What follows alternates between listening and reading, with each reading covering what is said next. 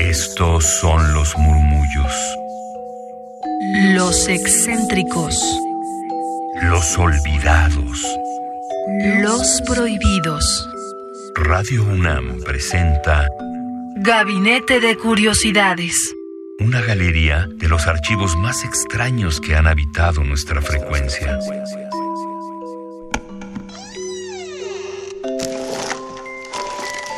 Experimentación sonora.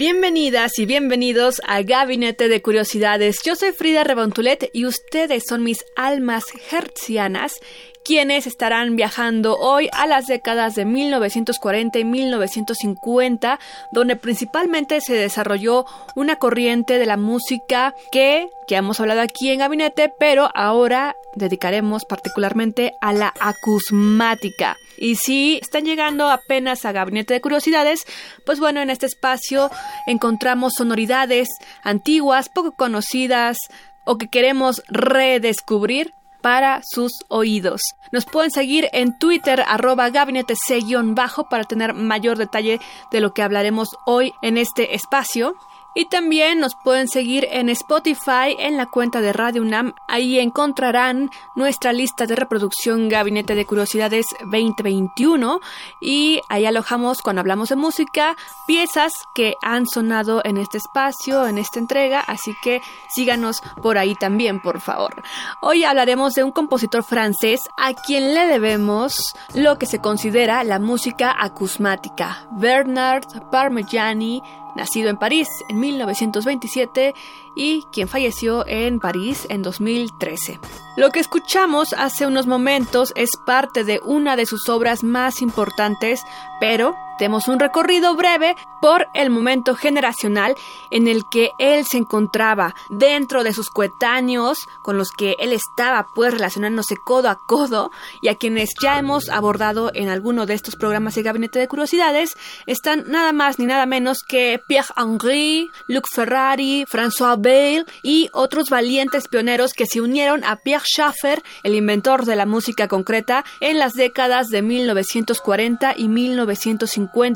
Es en este contexto donde Parmigiani abrió camino para transformar los primeros y toscos experimentos de manipulación del sonido en algo mucho más creativo y propositivo, formando el género ahora conocido como música acusmática.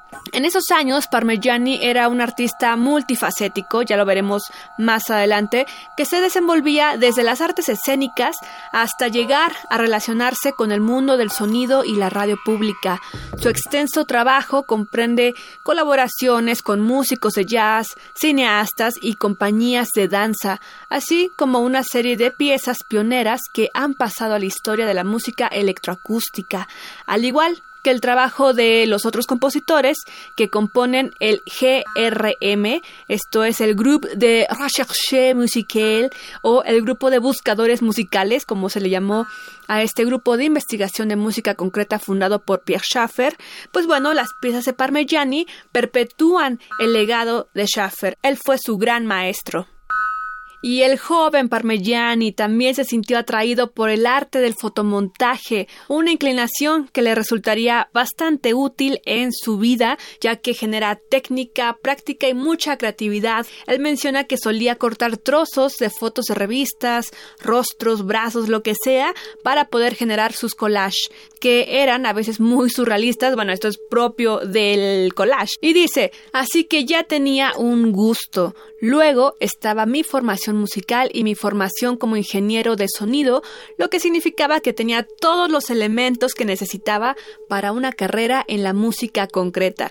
Cerramos cita de Parmigiani y él pasó tres años trabajando como ingeniero de televisión y fue durante ese periodo cuando adquirió su primera experiencia práctica de música concreta en un pequeño estudio en París, donde Pierre Schaeffer fue a escuchar el trabajo de Parmigiani en 1959 y así fue que se unió al GRM, a este grupo de buscadores de la música, como ingeniero de sonido, solamente como ingeniero, ya verán por qué, y ahí trabajó al lado de Yannis Xenakis, François Bernard March y otros compositores de música concreta. Sin embargo, en el mundo de la música concreta también habían sus propias jerarquías, lo que le impedía participar creativamente. Además de que él tenía un complejo terrible, dice, con respecto a los compositores, ya que les imponían sus conocimientos en música y él decía, pues yo soy ingeniero, soy un collagista, no, no me atrevo a, lanzarme como compositor en este aspecto de la música. Pero afortunadamente ese complejo pasó a la historia y luego asistió al curso de formación de la GRM durante dos años junto con sus compañeros de estudios François Bale y finalmente Schaffer lo invitó a unirse, bueno, nuevamente al GRM, ya como compositor. Eran principios de los años 60 y aunque este grupo, el GRM, estaba muy poco financiado, era prácticamente exclusivo y de culto, estaba lleno de ideas y energía creativa con pues con cuantos compositores que ahora son parte de los anales de la música electrónica incluso.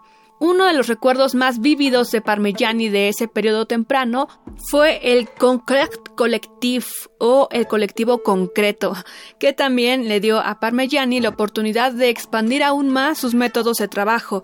Y él menciona Abrosita, un violinista que asistió al concierto me preguntó si me gustaría hacer una pieza para cinta y violín.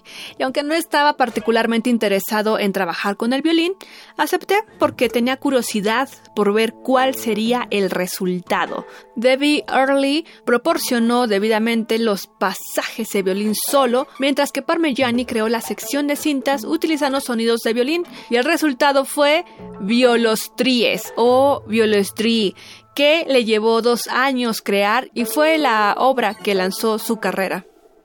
Así que si tiene corazón un camino, no lo pierdan, no dejen pasar esa oportunidad. Aunque estas piezas puedan haber sido innovadoras en ese momento, la obra maestra de Parmigiani, que a la fecha la siguen considerando la máxima, la máxima, la máxima, es De Natura Sonorum de 1975 y es la que escuchamos al inicio de este programa y ahorita ha estado de fondo y que en breve podremos apreciar mejor, así que vayan preparando sus audífonos porque que tiene varias alturas esta pieza musical.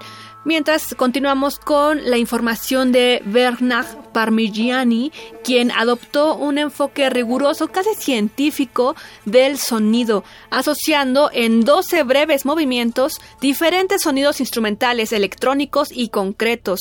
Un ejercicio bastante simple a primera vista, como si fuera un collage, pero en las manos de Parmigiani, sus texturas muy cuidadosamente trabajadas y superpuestas adquirieron vida propia y a la fecha se sigue considerando una de las grandes obras de la música acusmática.